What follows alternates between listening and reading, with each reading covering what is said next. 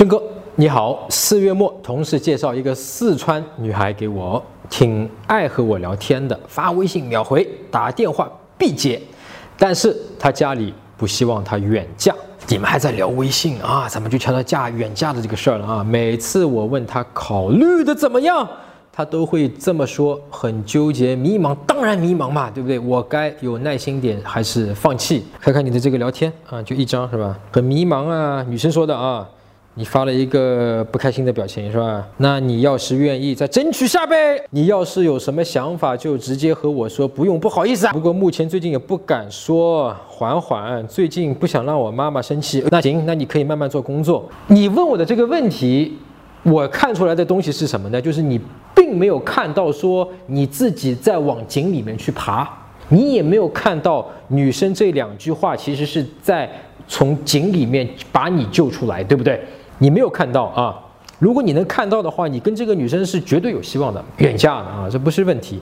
问题是你现在自己心里面因为害怕拒绝，你一直在跟自己打预防针，准备好去面对和迎接，呃，她这个女生放弃或者说拒绝你的那一刻。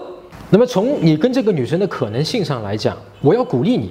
不要放弃，你跟这个女生绝对有戏。通过女生给你的回馈啊，我是想对吧？最近也不敢说，缓缓。最近不想让我妈妈生气，女生是不舍得的啊。你绝对是有机会的，像我刚才讲的一样。前面讲一句话，那你要是愿意，就再争取下呗。所以这句话讲的好像风淡云轻的，好像我也没有那么的喜欢你啊，那个无所谓的，对吧？你要是愿意嘛，你就再争取一下呗，是吧？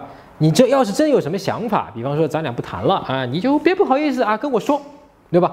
这个其实就是一种自我防卫啊，防卫说你看我没有非常的爱你哦，你要真的觉得咱俩不合适，反正我也没有那么爱你嘛，我就不会被受伤了，对吧？所以你在心里面你是有这样一个底层逻辑，也就是说，如果我真的是爱你的，我真的喜欢上你，我付出了这份感情，你如果不爱我，我就万劫不复，就会很受伤。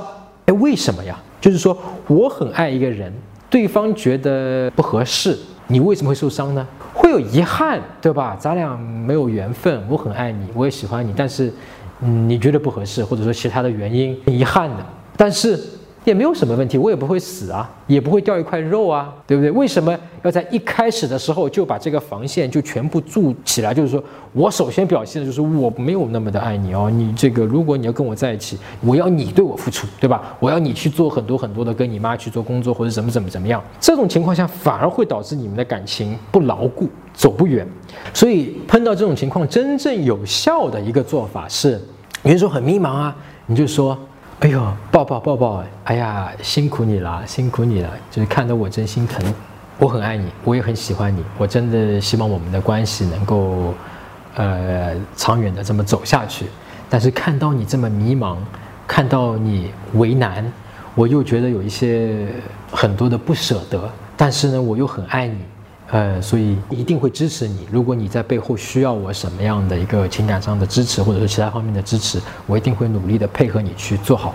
如果有什么我可以做到的，比方说，呃，给你妈去送礼物呀，或者说是怎么样去证明啊，或者说等等等等啊，甚至说我们看看有没有其他的一些办法，你都跟我讲，我都可以做到。那么长此以往，他跟他妈妈的心理距离更近呢，还是会跟你的心理距离更近呢？